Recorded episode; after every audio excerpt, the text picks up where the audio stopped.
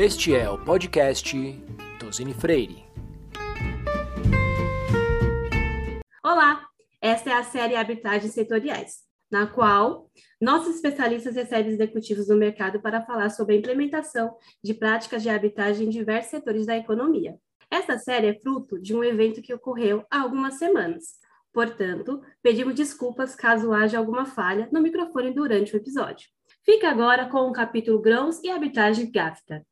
Dia a todas e a todos. Para mim é uma grande satisfação ter incumbência de moderar o nosso segundo painel do evento Arbitragens Setoriais. Esse segundo painel terá por tema uh, arbitragens uh, no agronegócio. O título é Grãos e Arbitragens GAFTA. A satisfação é ainda dobrada uh, por ter como debatedoras convidadas na data de hoje duas advogadas da minha especial admiração e relacionamento. Permitam-me algumas palavras uh, que resumam o seu currículo, uh, que é longo, mas eu procurarei aqui ser sucinto. De um lado, nós temos a Karine Bastos uh, Almeida Oro, que é gerente corporativa e de compliance da empresa BS Bios, muito relevante player nacional na produção de biodiesel, industrialização de farelo de soja e uh, outros produtos. Ela é especialista em direito empresarial, com extensão internacional em negócios, gestão de equipes e de empresas. E de outro lado, teremos a satisfação de ter aqui também a Aline Dias, que é sócia do escritório Franco Leuteviller Henriques Advogados e atuante em disputas envolvendo o agronegócio, especialmente procedimentos arbitrais. A Aline é representante da América Latina no IAF, é professora do programa de pós-graduação do Mackenzie e é mestre em Direito Processual pela Faculdade de Direito da Universidade de São Paulo. Muito obrigado a ambas, Karine e Aline, por estarem aqui conosco nesta manhã para discutir arbitragem e grãos. Para iniciar o nosso diálogo uh, de hoje, de agora de manhã, me permitam uh, comentar que o assunto que nos traz hoje aqui amarra duas dimensões aparentemente, só aparentemente distantes.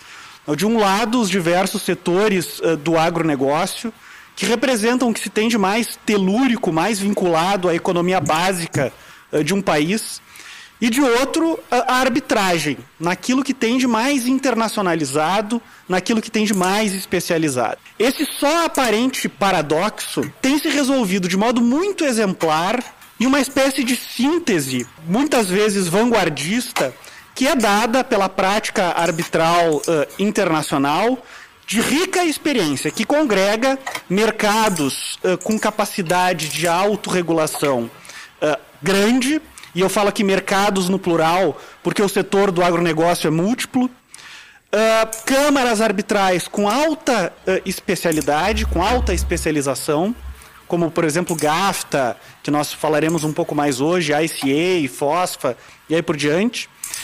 E por outro lado, como terceiro elemento dessa equação, advogados uh, com expertise uh, alta, né, com uma alta exigência de expertise para atuar nesse tipo de procedimento. Como exemplo da amarração uh, desses variados âmbitos, dessas várias dimensões e dessas duas pontas da atividade econômico-jurídica, o agronegócio e a arbitragem, eu quero iniciar indagando a uma das nossas convidadas de hoje, a Karine, não sei antes dar bom dia e muito agradecer uh, a sua presença aqui. Minha primeira pergunta, Karine, é a seguinte: uh, como você pode relatar, ou o que você poderia nos contar sobre como as atividades uh, de empresas como a BS e da BS Bios especificamente, no agronegócio, têm se amarrado à arbitragem Uh, enquanto método de resolução de controvérsias uh, adequado às práticas da empresa e do setor. Obrigado, Karine, a palavra é sua. Então, bom dia, bom dia Guilherme, bom dia Aline, a todos que estão nos ouvindo. É um prazer estar aqui hoje falando com você sobre um tema que eu aprecio muito, que é a arbitragem. A arbitragem no agronegócio ainda é um assunto que nos traz uh, mais curiosidade, né, porque é do nosso dia a dia. Uh, te agradeço mais uma vez né, a oportunidade. Eu acho que uh, a ideia de ampliar os conhecimentos e as informações sobre isso só reforça e fortalece esse processo. Então, a BS Bios é líder de mercado né, na, na produção de biocombustível, é o biodiesel. Né? Atualmente, a nossa mistura uh, do biodiesel no diesel ela é obrigatória, nós estamos é, em 13% e temos um, um crescimento previsto uh, ao longo dos anos. Ano passado a gente faturou mais de 5 bi uh, de reais e esse ano devemos, devemos superar essa marca. Né? O nosso propósito é ser sustentável, é gerar agroenergia sustentável e melhorar a saúde e, e as condições uh, de todos nós, uh, brasileiros e do mundo todo, né? Porque nós também temos como visão e missão estarmos entre as três maiores produtoras de biodiesel do mundo. E nós queremos fazer isso com Net Zero, é um dos grandes uh, propósitos que nós temos. É, a empresa adquire 40% da matéria-prima soja da agricultura familiar, né? Então, são mais de 15 mil famílias beneficiadas no nosso programa, que nós interagimos uh, uh, nas nossas operações. Então, é, nós estamos entre o agro e a energia, né? Produzimos energia limpa a partir de soja, a partir de gordura animal, né? Que antes era um resíduo que ia, enfim, até para os rios e, e, e, prejudicando aí a, a, ao meio ambiente. E agora nós transformamos em energia. Então, nós saímos da soja, esmagamos a soja, transformamos em óleo, óleo é a matéria-prima para produzir biodiesel, biodiesel, enfim, desse esmagamento a gente também uh, produz farelo de soja, que é insumo para ração animal e que é alimento, então, uh, para todos, todos nós. Então, a nossa cadeia de atuação ela, é, ela é grande. E uh, quando a gente fala em arbitragem, o que, que, tem tudo isso a ver com arbitragem? Né? Nós participamos do mercado internacional na exportação uh, de farelo de soja, então, que é um subproduto que decorre aí da, da, do nosso processo. Então, nesse mercado de farelo, na exportação, a gente uh, tem vários parceiros internacionais e desses contratos é, internacionais que nós firmamos é que é, nós conhecemos a arbitragem de uma forma mais especializada, que é o que a gente vai tratar hoje aqui, são as arbitragens é, do GAFTA. Perfeito, Karine. Uh, pegar o gancho do que você acabou de relatar e continuar um pouquinho mais com você.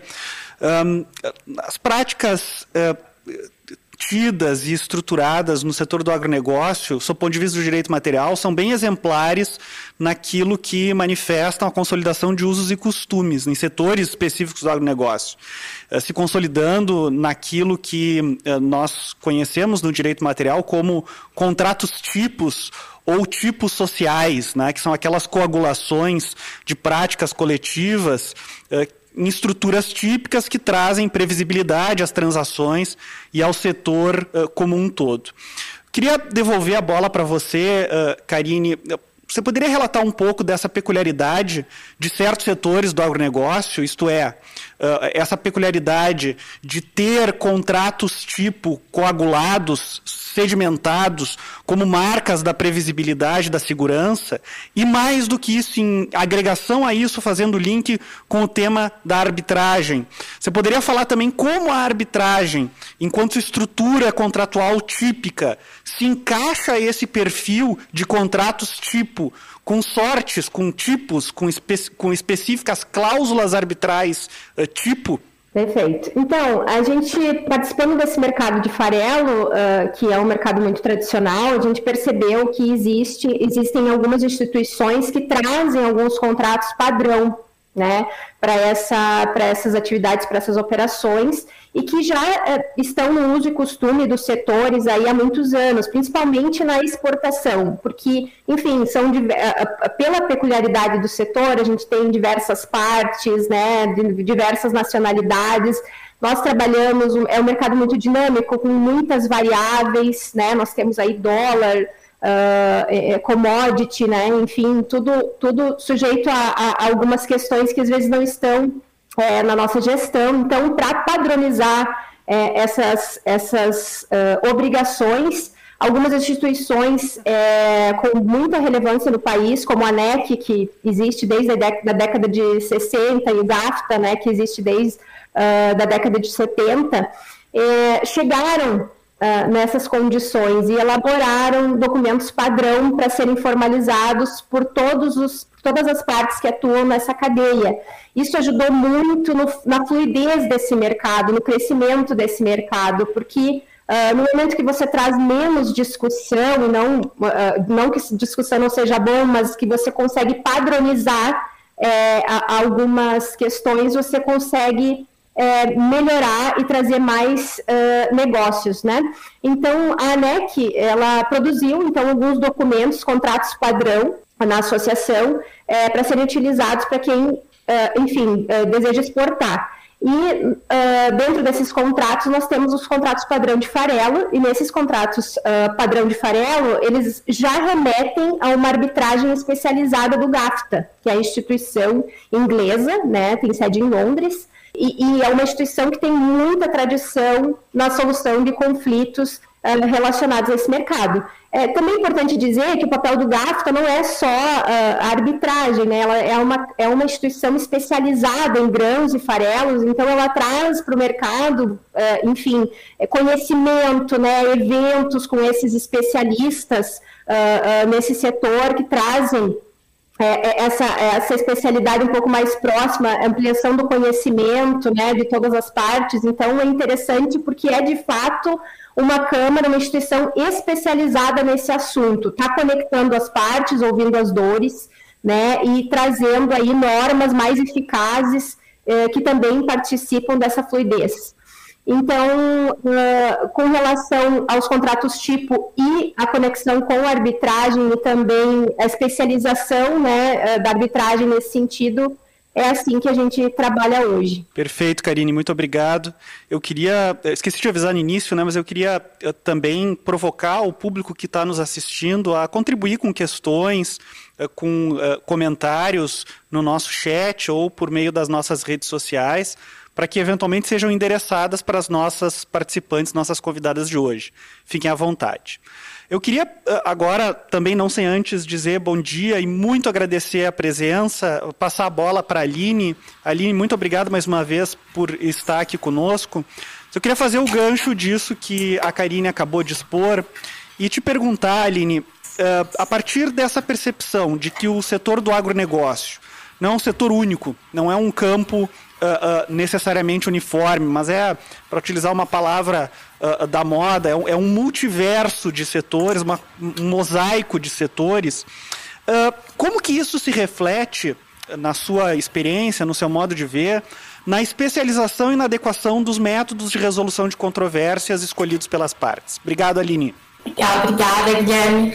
agradeço, então, a oportunidade de estar aqui hoje. Para mim, obviamente, é um prazer imenso.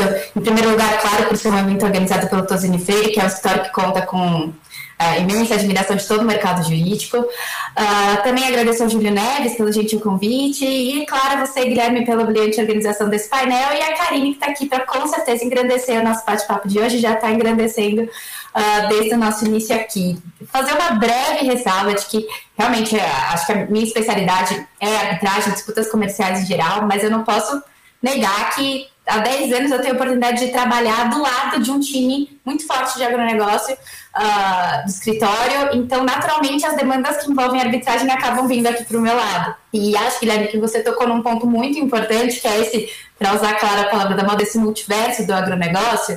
Uh, eu acho que a gente pode dar, dar uns passos atrás e pensar aqui um pouco no conceito de agronegócio. Eu acho que a definição clássica, é, para quem não teve oportunidade de tomar contato ainda, ela envolve justamente uma cadeia multissetorial.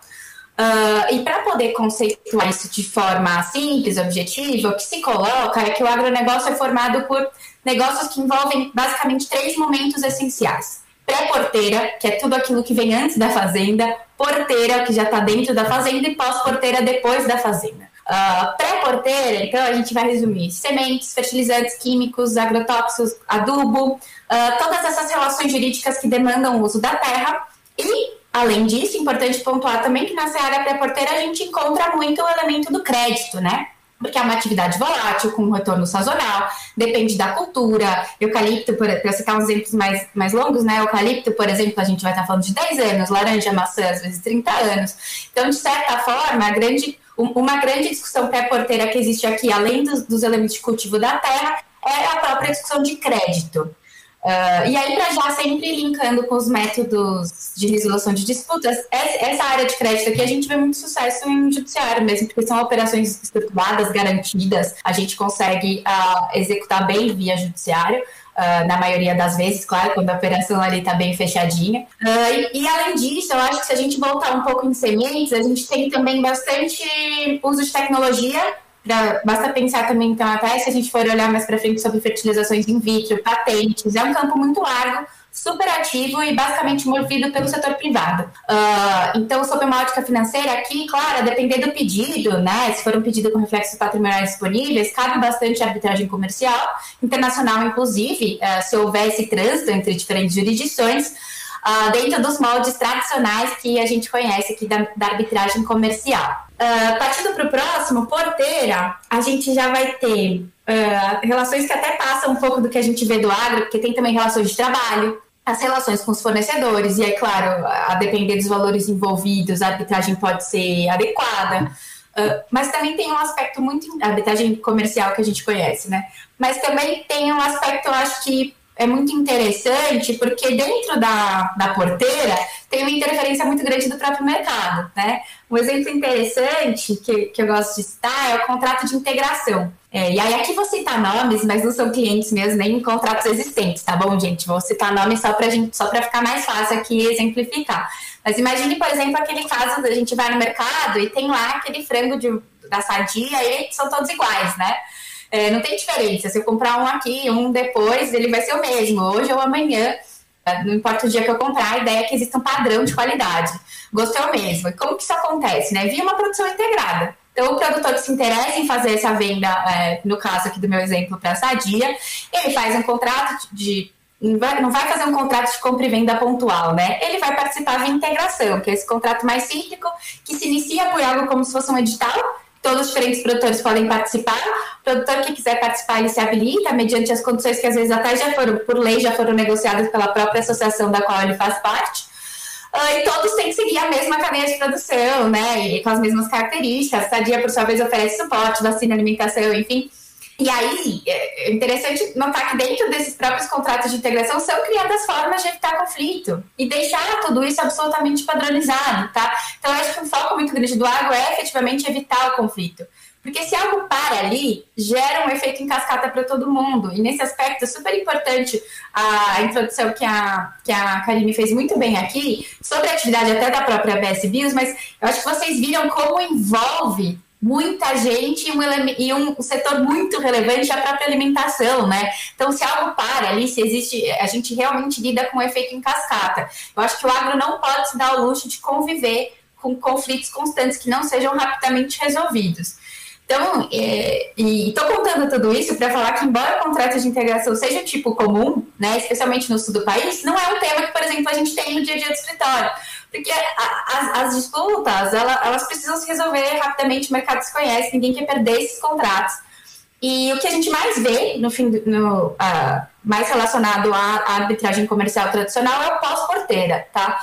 Pós-porteira, que é depois quando saiu da fazenda, contrato. Então a gente tem compra e venda do, do, do, produto que, que, foi, que foi cultivado ali, né? Dependendo ali da safra, contrato de logística, escoamento, indústria, ferrovia, hidrovia, tudo isso é, realmente a gente acaba vendo muito mais, porque aí já é quando ah, já, saiu da fazenda, e eu acho que esse é o momento em que o agro é muito mais próximo do que a gente conhece em termos jurídicos, em termos de disputa. Uh, e aí, quando eu digo a gente, é sempre uh, voltado aqui à arbitragem comercial tradicional. Uh, compra e venda relacionada ali àquela colheita, eu vejo como algo muito mais focado no judiciário mesmo, porque são operações garantidas, as execuções judiciais têm se, formado, têm se mostrado eficazes, né? Determinado sequestro de grãos, enfim. Mas contratos de logística, indústria, e que, e que vão envolver escoamento, por exemplo, ele sim, a gente vê bastante cenário de arbitragem, até porque muitas vezes são contratos de longo prazo, que são afetados por diferentes situações que acontecem, né? A pandemia é, claro, um exemplo óbvio, mas isso acontece desde sempre. É, são, são contratos que às vezes são formados, são pactuados por 15, 20 anos, uh, com take or pay, inclusive, que é um tema bastante relevante que a gente vê nas arbitragens. Mas, enfim, acho que tudo isso, Guilherme, para dizer que, como você bem colocou, é um multiverso, tá? Então eu acho que antes da gente sair por aí, às vezes falando, eu encontro isso um pouco, que a arbitragem tem comercial que a gente conhece, tem tudo a ver com agro, justamente por conta das vantagens que a gente sempre vê por aí, né? Confidencialidade, árbitros especializados, celeridade, enfim. É, a gente precisa entender que o agro é esse multiverso, tá? Tem muitos campos e tem campos nos quais a arbitragem é extremamente adequada e tem campos nos quais, acho que como a gente vai ver inclusive aqui hoje, uh, o agro tem bastante a nos ensinar sobre resolução de disputas. Obrigado, Aline. Eu acho que até agora das, das falas, tanto tua quanto da Karine, a gente pode ver exemplificada essa característica do setor do agronegócio de alta uh, uh, uh, autorregulação, né? de outras palavras, de, um, de, uma muito intensa participação da autonomia privada no estabelecimento das práticas que se consolidam depois em usos e costumes e que, portanto, no, no, no limite, a partir de associações como a ANEC, que é a Associação Nacional de Exportadores de Cereais, uh, se, se moldam, se fixam em contratos tipo. Eu queria devolver a bola uh, para a Karine a partir uh, dessa amarração eh, especificamente no contexto de ANEC. Né? A gente olha para os contratos tipo da ANEC e a gente vê que uh, há customizações uh, da cláusula compromissória e da Câmara Arbitral eleita a partir do tipo de contrato uh, que se estabelece. Em outras palavras, uh, para contratos envolvendo soja, a, a cláusula compromissória, isso, geralmente a cláusula modelo da ANEC, indica a fosfa. Para milho, uh, indica GAFTA. Né? Ou seja, há um, uma espécie de amarração entre o, o, tipo contratual, o direito material, e a Câmara Arbitral e o método de resolução de controvérsias escolhido, ou pelo menos indicado nesses contratos tipo. Queria perguntar para a Karine, uh, especificamente, então, que tem uma visão muito próxima uh, e muito longa uh, do setor, por estar dentro de empresa que atua no agro, qual é a relevância para esses específicos setores do agronegócio ter câmaras arbitrais ultra especializadas, ou seja, ter uma câmara que resolve uh, questões envolvendo soja, ter uma câmara que resolve questões envolvendo milho. Qual é a importância dessa ultra especialização das câmaras arbitrais para esse tipo de disputa? Karine. Joia. é uma aula aqui, né? Uh, gostei muito de ouvir a Aline, acho que a, ela trouxe pontos bem importantes aí, conseguiu dar uma visão geral, né, de como que nós, de como o agro se organiza, né, e como é que distribui essas operações. É, é, sobre a tua pergunta, Guilherme, então, essas, essas instituições especializadas, né, é, que nós uh, trabalhamos aí quando vamos exportar, principalmente, é, sim, nós temos o GAFTA e o FOSFA, né, por exemplo, que é uma outra instituição também inglesa, né, uh, que acaba regulando esses contratos, trazendo esses contratos tipo especializados por produto, e aí no fósforo a gente tem a predominância de óleos, né, glicerina também tem lá, enfim, são subprodutos aí decorrentes uh, da nossa atuação. Uh, então, uh, à medida que eles trazem os contratos tipo e as formas de resolução de conflitos, isso traz uma segurança maior para quem está envolvido nessas operações, né? Porque a gente olha para esses contratos, ele fala a língua da operação do dia a dia, ele traz elementos que você enfrenta todos os dias, né? Por exemplo, questões de qualidade, como é que eu trato? Ele já traz, né, os critérios de como se resolver alguma questão envolvendo qualidade, porque tem um padrão de qualidade internacional que é seguido por todas as empresas, né? E que acaba exigindo também daquele que fornece na ponta aquele padrão. É, então, a importância dessas instituições nessas normas é, é justamente isso: é trazer previsibilidade, é trazer uma organização, né? Porque dali, daquele contrato para trás, todos vão se organizando daquela forma e o sistema ele vai uh, uh, transcorrendo normalmente, né? Não traz, não se traz grandes questões uh, né, fora daqueles padrões ali para serem discutidas, é, exceto assim alguma coisa muito muito fora do dia a dia é aquilo ali que, que se pratica. Então, questões de qualidade, questões de atraso, né? Como é que funciona a logística, quais são as multas aplicáveis a essa logística, né? Quem atrasa, quais são as consequências, né? As penalidades. E a forma de resolver conflitos, porque no fim do dia não é porque tudo flui é que não vai haver conflito, né?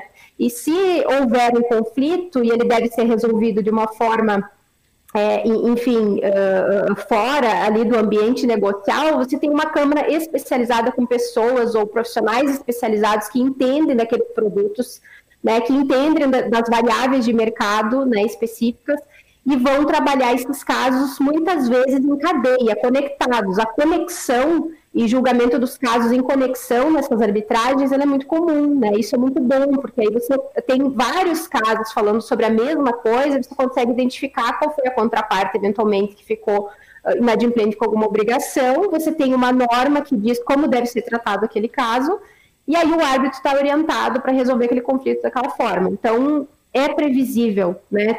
E essa previsibilidade é muito boa né? É, traz essa fluidez que, que eu comentei anteriormente. Obrigado, Karine. Me, me, fez lembrar que, claro, assim, é, é, ficou muito evidente da tua fala que uma das qualidades principais é a especialidade, né, a expertise. Ou seja, são, são câmaras que vão julgar tendo conhecimento do mercado. É claro que a gente fala hoje num contexto absolutamente internacionalizado dessas práticas e, e, desses métodos de resolução de controvérsias. Mas a tua fala e o teu relato me fez lembrar que nós temos uma tradição longa aqui no, no direito brasileiro uh, de, de, câmaras ou de associações comerciais especializadas em resolver conflitos técnicos. Claro que nem sempre sob o verniz de arbitragem, mas muitas vezes de arbitramento, que é uma figura, um, um bicho absolutamente distinto. Né? Eu me lembrei agora de um antigo parecer do Túlio Ascarelli, na época em que ele estava uh, morando no Brasil, exilado, uh, justamente sobre um conflito envolvendo a qualidade do café que passava pela Associação Comercial de Santos. É um parecer muito relevante, muito importante. E que uh, teve a Associação Comercial de Santos como escolhida justamente pela tecnicidade da avaliação, definir se o produto estava adequado ou não.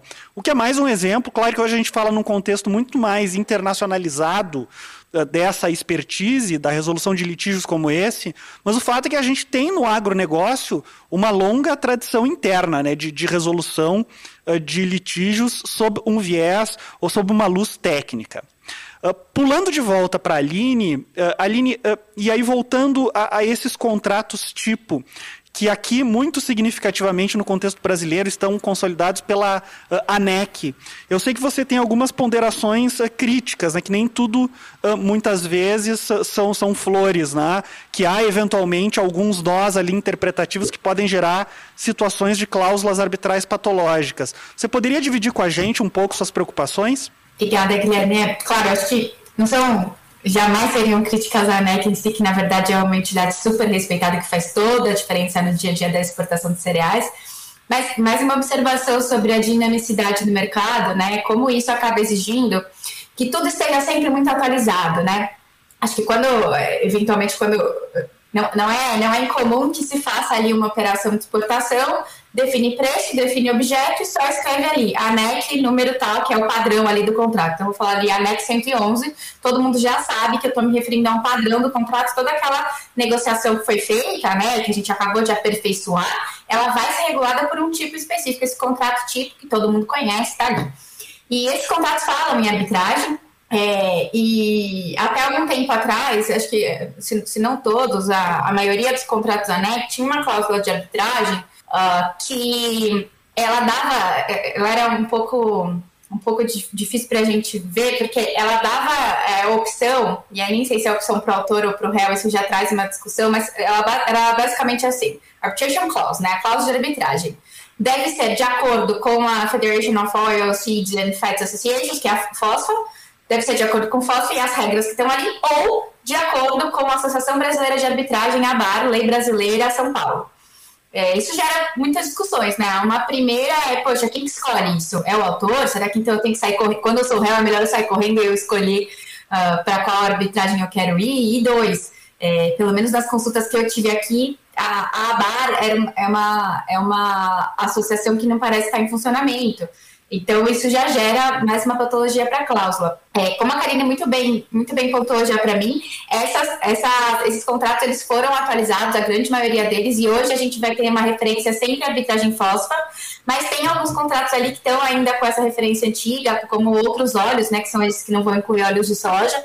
É, e acho importante a gente é, prestar essa, essa atenção, porque da mesma forma que os contratos padrão eles ajudam demais, é importante que a atualização ela, ela aconteça sempre. E aqui as câmaras de arbitragem, em alguns momentos, é, a depender da câmara, tem câmara que a gente ouvia falar no passado, hoje já não está mais, mais atuando, enfim. Então, isso é super importante a gente ficar antenado, porque o mercado do agro não para, né? Então, a gente tem que fazer essas atualizações sempre. Acho que para os contratos ali que são os mais utilizados, a NEC já fez essa atualização para privilegiar justamente fósforo, o que mostra mais uma vez o agro querendo se regular dentro dessas arbitragens, dentro dessa arbitragem mais setorial, mais especializada. Uh, mas fica aqui essa reflexão sobre a necessidade de a gente fazer com que os contratos tipo também nos ajudem a acompanhar a dinamicidade do mercado, né? Inclusive em termos de arbitragem, que não é, é não é talvez o ramo de especialidade de todo mundo, né? É, é, é um tema que pode trazer algumas, algumas implicações mais específicas que a gente vê aqui quando a gente estuda à luz da lei, à luz do, dos, dos, contratos e da nossa experiência do dia a dia. Perfeito, Aline. De, deixa eu talhar o, um pouco o nosso roteiro. Aqui a gente tem recebido já algumas questões do público e tem uma aqui que chegou uh, do Rodrigo de Oliveira Franco, uh, que dialoga diretamente com esse assunto que vocês estão tocando agora. Eu vou ler a pergunta, ela é dirigida a, a ambas, a Karine e a Aline. A pergunta é a seguinte. Uh, como vocês veem a criação de regulamentos específicos para arbitragem de commodities por instituições arbitrais nacionais para resolução de casos domésticos? Um regulamento nacional como o do GAFTA ou FOSFA para arbitragem de qualidade doméstica funcionaria? Começamos pela Karine? Uh, Rodrigo, a tua pergunta é muito pertinente e eu uh, só muito adepta a essa premissa. Eu acho que seria maravilhoso se nós conseguíssemos chegar a esse padrão, né, e fazer um estudo entre as associações e trazer um regulamento nacional, né? Uh, os, os, padrões de contrato já são utilizados. Hoje, se você tem uh, negociações é, nacionais ou internacionais, quando você fala em qualidade, em entrega, em, em padrões, eles sempre referem a, a, os contratos tipo e as cláusulas da ANEC, né, de, em determinados produtos. Então, acho que é muito válido, é, mas requer uma, uma, uma, mobilização, né? Algumas, alguns setores uh, específicos aí, não só dentro do agro também, algumas empresas, alguns é, digamos, líderes é, se reunirem para conversar um pouquinho mais né, sobre a implementação desse processo. Mas eu acho que seria muito válido e, e a experiência no, internacional nos mostra que traz bons resultados. Não sei o que a Aline acha, enfim. Obrigado, Karine. Aline, seus comentários? Eu acho super, super legal também, e acho que a, a Karine tocou no ponto quando ela disse que é muito importante a gente pensar também na mobilização, né, da, da, do, do, setor junto, porque quando a gente cria, leva um tempo até efetivamente a arbitragem acontecer, enfim, é importante que a gente não se perca nessa, nessa, nessa missão. Uh, então, com uma mobilização do setor, acho super relevante. Hoje, vocês vão ver um pouco mais para frente, que acho que é um dos temas que a gente vai tratar aqui, até a Karine já adiantou. Nesse, no caso do GAFTA, por exemplo, ela é inglesa, né? Então é um, é um mercado, por exemplo, que nem vem para o Brasil. Então eu acho super interessante. Obrigado, Aline. Obrigado, Karine. Vamos, vamos pular então para esse assunto que você já antecipou, Aline. Arbitragens GAFTA. Eu vou fazer a, a mesma pergunta para ambas, porque eu sei que uh, vocês duas podem dar uh, uh, prismas diferentes não, ou, ou visões diferentes sobre o mesmo assunto, que é arbitragens GAFTA uma visão a partir do jurídico interno eh, de uma empresa e a visão a partir do, do jurídico externo, né, que muitas vezes é contratado para conduzir as arbitragens eh, GAFTA ou as suas repercussões aqui locais no Poder Judiciário. Vocês poderiam dividir um pouco conosco, então, primeiro Karine, depois Aline, eh, qual tem sido a experiência de vocês com arbitragens GAFTA a partir das suas perspectivas da, dos seus, das suas posições de jurídico interno e jurídico externo. Karine, começando por você. Bom, nas nossas operações, essa, essa arbitragem, enfim, esse tipo de arbitragem é muito positiva, né? A gente tem uh, visto aqui que uh, poucos são os data cases, de fato, que são instaurados, né? Uh, a gente consegue, pelo, pela forma que é organizado o procedimento, pela previsibilidade já comentada, né? Por, por toda essa questão fluida, é, a maioria dos casos é, em, que, em, que, existe algum tipo de conflito que deve ser tratado, eles são notificados, são uh, uh, informados pela parte que, uh, enfim, tem aquele problema e eles estão resolvidos de forma extrajudicial. Né?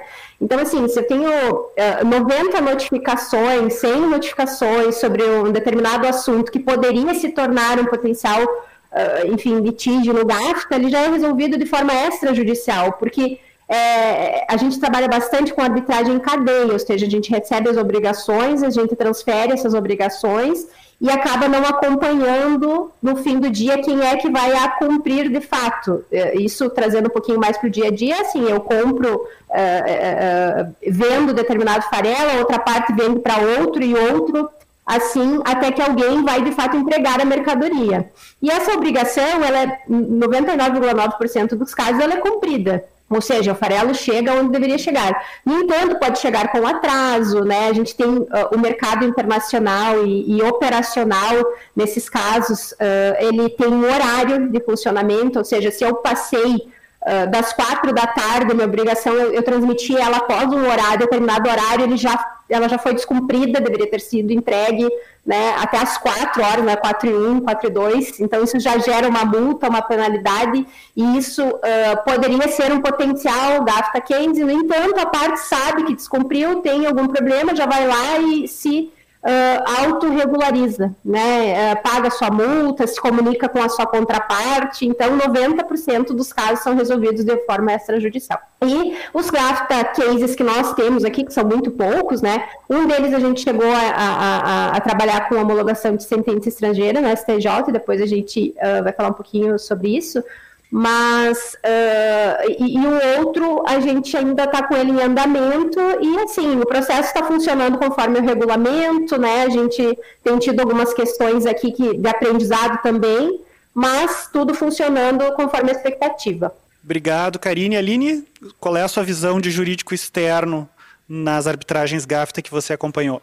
É, eu acho que vai bem nessa, claro que com menos experiência que a Karine, mas vai bem nessa linha que ela colocou na minha visão, pelo que eu vejo dos nossos clientes, não é um processo que, que, assim, primeiro que é um processo que é sempre evitado, né? Então, quando ele acontece, esse procedimento arbitral não demanda tanto envolvimento do advogado externo, uh, ainda que assim não fosse defendido, é, assim, é, nesse caso a gente, tá, a gente vai tratar é, de lei estrangeira, enfim, sede estrangeira, então não necessariamente a gente vê advogados brasileiros que, que são demandados a, a atuar, salvo, claro, o, o, advogado interno da própria empresa, porque aí tem situações bastante relevantes até do próprio mercado e dos reflexos para a empresa, obviamente. Então aqui acho que eu vou invocar certa humildade, até porque os meus envolvimentos diretos, é, efetivamente foram com consultas relacionadas, respostas a questões um pouco mais sensíveis que lidam com lei brasileira, mas não necessariamente uma atuação mais intensa de representação, ainda que indireta, claro, de um cliente efetivo numa arbitragem gasta, e aliás, espero que isso não precise ocorrer, porque a resolução sem os advogados externos, por vezes, pode significar uma agilidade e eficiência de um sistema que está a pleno vapor. Obrigado, Aline. Obrigado, Karine. Uh, nós temos uh, 10 minutos, passou voando o tempo, mas eu não poderia deixar uh, pendente uma questão que tem sido muito uh, recorrente esse ano, ou pelo menos no último, no último semestre, que se relaciona às relações entre arbitragem e poder judiciário.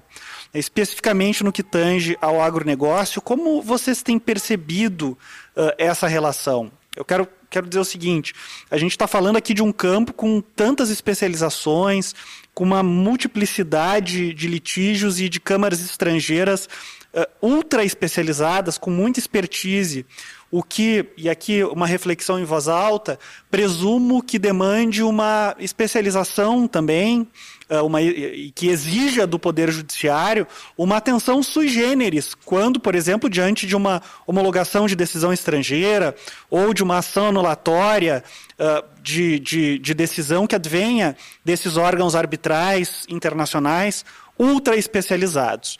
Uh, minha pergunta, portanto, e reforçando a que eu uh, fiz no início dessa minha fala, uh, é qual é a vivência de vocês com relação a esse suporte que o Poder Judiciário, vez ou outra, tem dado uh, a arbitragens decorrentes de litígios do setor do agronegócio. Começando, uh, talvez, pela Karine novamente. Guilherme, a minha experiência é positiva, né? Dos pou, poucos casos assim que nós tivemos que fazer aqui internamente uma homologação uh, de sentença estrangeira, o STJ cumpriu integralmente, né, com aquilo que é que é da, da, competência dele, de fazer uma avaliação muito formal né, dos critérios e requisitos, inclusive abordando o princípio da competência, dizendo, uh, confirmando que a, a, competência de verificar o procedimento, sua validade, né, é, é do, do árbitro raiz, né, daquele onde foi originalmente instaurado o procedimento arbitral. Então, ele confirma, porque, obviamente, nós tivemos o questionamento, a defesa da outra parte, dizendo que o processo não era válido, que ele não concordou com aquele processo em determinado uh, momento do, do, contrato, né, então, é, a defesa, ela vem, né, né, na minha avaliação, muito fraca nesse sentido, uh, com aqueles argumentos que a gente uh, uh, vê né, em qualquer defesa aí de, de, de devedor, enfim. Então, eu vejo que o SCJ tem se posicionado dessa forma e ele confirma, né? ou seja, a arbitragem é válida a partir do momento em que ela é avaliada pelo tribunal de origem e confirmada. Se você tem uma sentença, ela né, estrangeira, nesse sentido, uh, proferida por um árbitro, um tribunal estrangeiro, ele já olhou os requisitos de validade, não vou me envolver nisso. Então, isso traz ainda mais segurança né, para o processo. Na minha avaliação, uh, uh, é isso. Karine, ainda ficando com você, nós conversamos um pouco antes do nosso evento, há uma decisão recente judicial, se eu não estou enganado, judiciário inglês, o que traz alguma preocupação. Não sei se poderia dividir conosco um pouco esse caso? Claro, sim. É uma decisão recente uh, que a Corte Inglesa anula um laudo arbitral né, uh, do GAFTA uh, e nos traz uma reflexão, mas assim, o que, que, eu entendo disso? É, é, qual era o objeto, qual foi o objeto ali, o que, que gerou essa anulação, né? Justamente um questionamento sobre usos e costumes, né? O, o, GAFTA costuma reconhecer, eh, enfim, 80% de todas as questões relacionadas a farelo de soja são resolvidas no GAFTA, né, conflitos decorrentes disso. Então, uh, o, o, o GAFTA discutiu muito isso, né? Olha, nós temos um mercado consolidado, as operações, todo mundo que opera nesse mercado, 80% das empresas que operam nesse mercado já sabem que se houver um litígio, vai a arbitragem, arbitragem especializada do GAFTA. Então, isso é consolidado, né? Não é precisa ser dito, não precisa ser confirmado, não precisa nem talvez ser escrito.